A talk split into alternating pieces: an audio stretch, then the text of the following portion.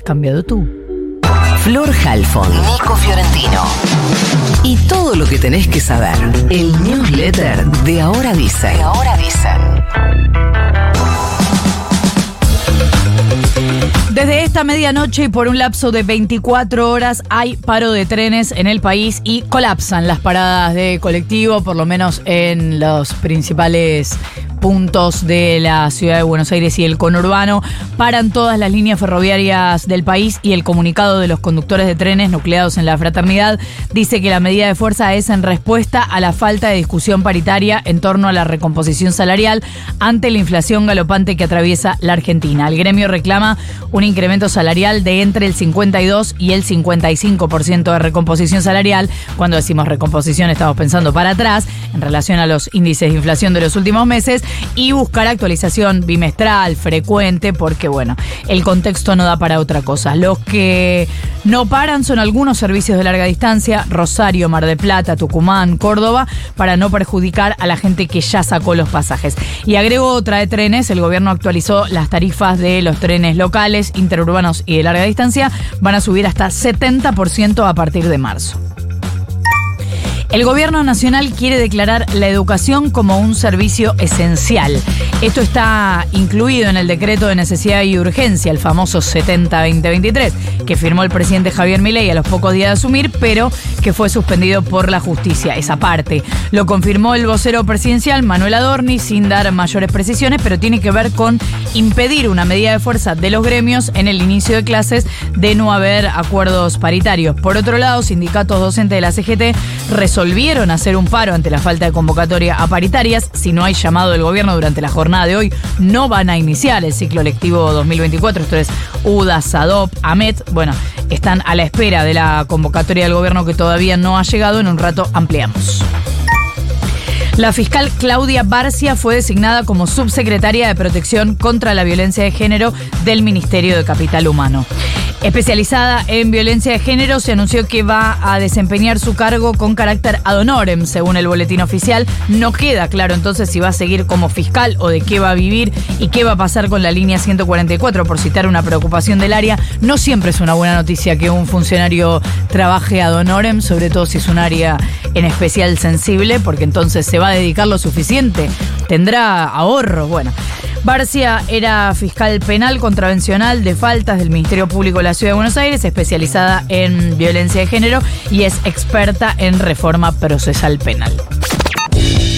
Mm, dos novedades en el boletín oficial del día de hoy. Una es que el gobierno oficializó el nuevo salario mínimo vital y móvil, haciendo lo que Milei dijo que no iba a hacer, que era que el gobierno cumpliera con la ley y estableciera el piso que no se logró en el Consejo del Salario, piso que no se logró, dicen los sindicatos, porque el gobierno junto con la, el sector patronal eh, tuvieron una actitud de connivencia para evitar y frenar cualquier tipo de eh, acuerdo. El aumento fijado a través de la Secretaría de Trabajo es de miseria respecto a la inflación.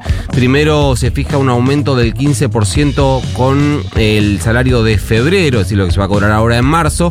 Eh, lo que llevaría al salario mínimo de 156 mil a 180 mil pesos y después otro 15% complementario en marzo a cobrarse en abril hasta llegar a los 202.800 pesos. Completan total un 30%, un 30 para los meses de enero, febrero y marzo, teniendo en cuenta que solo en los primeros dos meses, solo en enero y febrero, la inflación fue del 46%, ahí ya estás perdiendo 16 puntos respecto a inflación.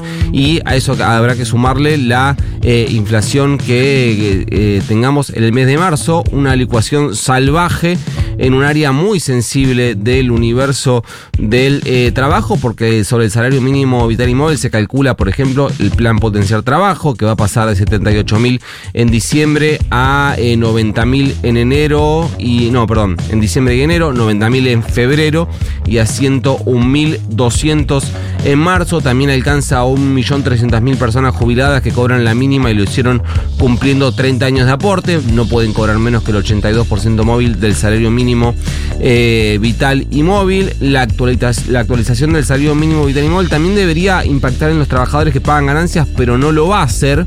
Esto es una eh, mala noticia para las personas eh, en relación de dependencia, además altos ingresos, porque la eh, ley actual fija en 15 salarios mínimos vitales y móviles el piso de ganancias, pero se tiene que tomar como referencia el vigente el primero de enero. Como en enero no se actualizó, el salario mínimo se seguirá calculando sobre 156 mil pesos, que, que es el salario mínimo vigente el primero de enero, por lo cual el piso de ganancias hasta julio seguirá siendo 2.340.000 pesos, lo que hará que en los próximos meses, a medida que avancen las paritarias, muchos trabajadores y trabajadoras de altos ingresos empiecen a pagar al menos hasta la próxima actualización. Decía que había dos títulos del boletín oficial.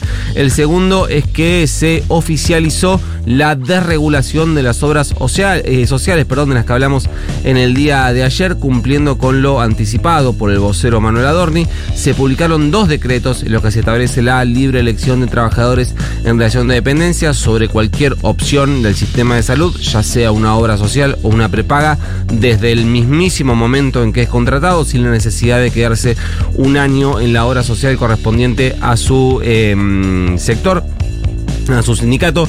También se fija el piso de aportes que deberán hacer las prepagas eh, de los afiliados que deriven aportes. Eh, este piso va a ser del 20% hacia el Fondo Solidario de Redistribución, del que también les hablé en el día de ayer, lo que va a abrir un doble conflicto para el gobierno con los sindicatos por un lado y con algunas empresas de medicina prepaga por otros que rechazan hacer este aporte.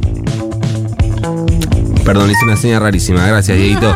Finalmente fue constituida y convocada la Comisión Bicameral de Trámite Legislativo, también conocida como la que dictamina sobre los decretos del Ejecutivo. Será mañana jueves, pero por ahora solo para la formalidad de elegir autoridades y ponerla en funcionamiento. Pero la estrategia del oficialismo es demorar la discusión del mega DNU desregulador. Dicen que primero hay otros decretos que tienen que ser discutidos, por lo que entendemos van a aplicar una lógica cronológica en los tiempos de tratamiento del DNU 70-23 que está vigente, si no recuerdo mal, desde el 21 de diciembre o por ahí. Eh, están completamente vencidos y estaría listo para ser discutido en el recinto si es que la oposición consiguiera quórum, algo que no va a pasar porque nadie se quiere sentar a dar quórum con el peronismo. Y una más. Otro hito de Javier Mirey, las organizaciones piqueteras peronistas y las de izquierda van a marchar juntas este viernes. El lunes hubo una, cumbre de dirigentes en la sede de la UTEP, de la Unión de Trabajadores y Trabajadoras de la Economía Popular. Mañana va a haber conferencia de prensa en el obelisco y el viernes será la primera muestra de movilización conjunta frente al Ministerio de Capital Humano. No hay que esperar una mega movilización, van a ser entre 5.000 y 8.000 personas las que se van a dirigir ahí. Lo que sí se espera es una coordinación para movilizar miles y miles de personas en todo el país y atención porque va a haber cortes en varios puntos del país.